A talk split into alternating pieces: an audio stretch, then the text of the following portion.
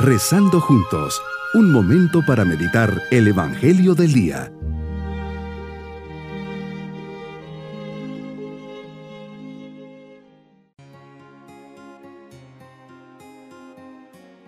En este día, jueves de la segunda semana de Cuaresma, bajo la presencia de Dios y su mirada paternal, le dirigimos nuestra oración diciendo, Señor, ayúdame a vivir en este momento de oración como un momento de conversión, de cambio, como una oportunidad que me concedes para volver a ti con renovado entusiasmo, para centrar mi mirada en ti y contemplar tu supremo testimonio de amor. Espíritu Santo, ayúdame a corresponder fielmente a tus santas inspiraciones. Meditemos en el Evangelio de San Lucas capítulo 16 versículos 19 al 31. Hoy Señor hablas a los fariseos con una parábola. En ella nos cuentas dos historias paralelas. Un hombre rico llamado Epulón, que vestía de púrpura, de las finas, y que banqueteaba cada día, y un mendigo llamado Lázaro, y hacía su puerta cubierto de llagas y ansiando llenarse con las sobras que caían de su mesa. Qué duro es lo que dices, y hasta los perros se acercaban a lamerle las llagas. Nos dices cómo a Epulón su riqueza le hizo totalmente frío e insensible ante las necesidades de aquel pobre mendigo. La avaricia y la indiferencia han llevado a este hombre, rico pero muy pobre, a desentenderse totalmente de la necesidad que hay a su alrededor. Es la tentación que hoy la sociedad muchas veces nos ofrece, cerrarnos en nuestra burbuja de comodidad y confort. Como a mí no me falta nada, no me afecta que los demás sufran la indigencia y caigo en esa indiferencia. Nos enseñas que tanto el rico como el pobre murieron. Los pobres y los ricos mueren tienen el mismo destino y no hay excepciones a esto, y ninguno se lleva nada. El rico murió, lo enterraron y se fue al infierno sufriendo y viendo sus penas por no tener en cuenta en vida las obras de misericordia. En cambio, el pobre Lázaro fue llevado al seno de Abraham a gozar de la gloria de Dios por los padecimientos que tuvo que vivir. El primero recibió sus bienes en vida y no compartió lo que tenía, y después de la muerte fue a parar al infierno para purgar sus culpas y sus pecados, mientras que el pobre, que solo recibió males en vida, fue llamado a recibir su recompensa en el cielo.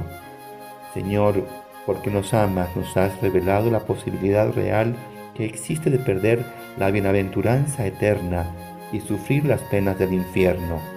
El rico va al infierno porque durante su vida ha disfrutado con lujo y exceso de los bienes de la tierra sin prestar atención ni auxilio a su hermano necesitado. La seriedad de la vida y la trascendencia del mandato de la caridad fraterna adquieren todo su relieve a la luz de las verdades últimas, la muerte, el juicio, el infierno y el cielo.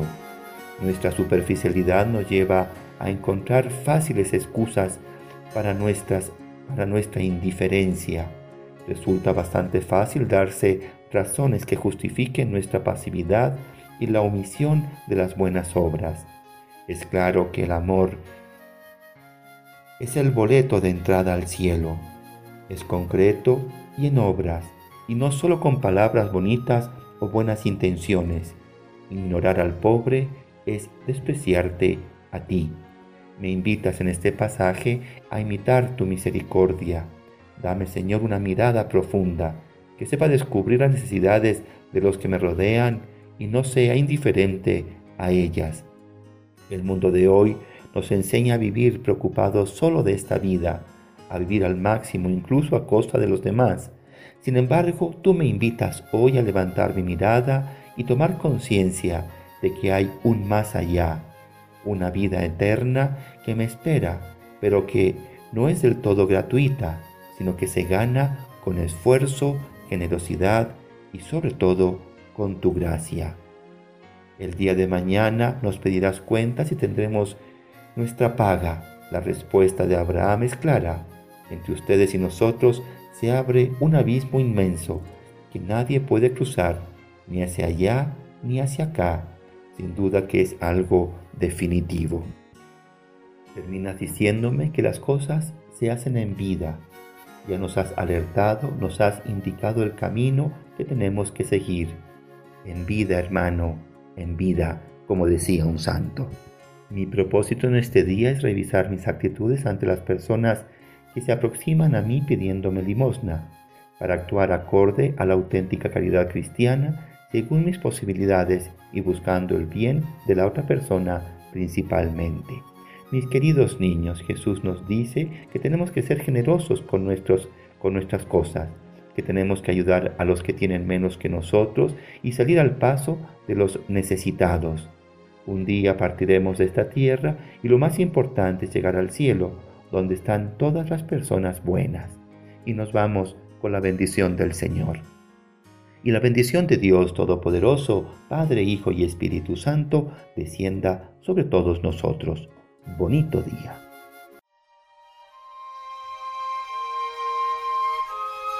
Hemos rezado junto con el Padre Denis Doren, Legionario de Cristo.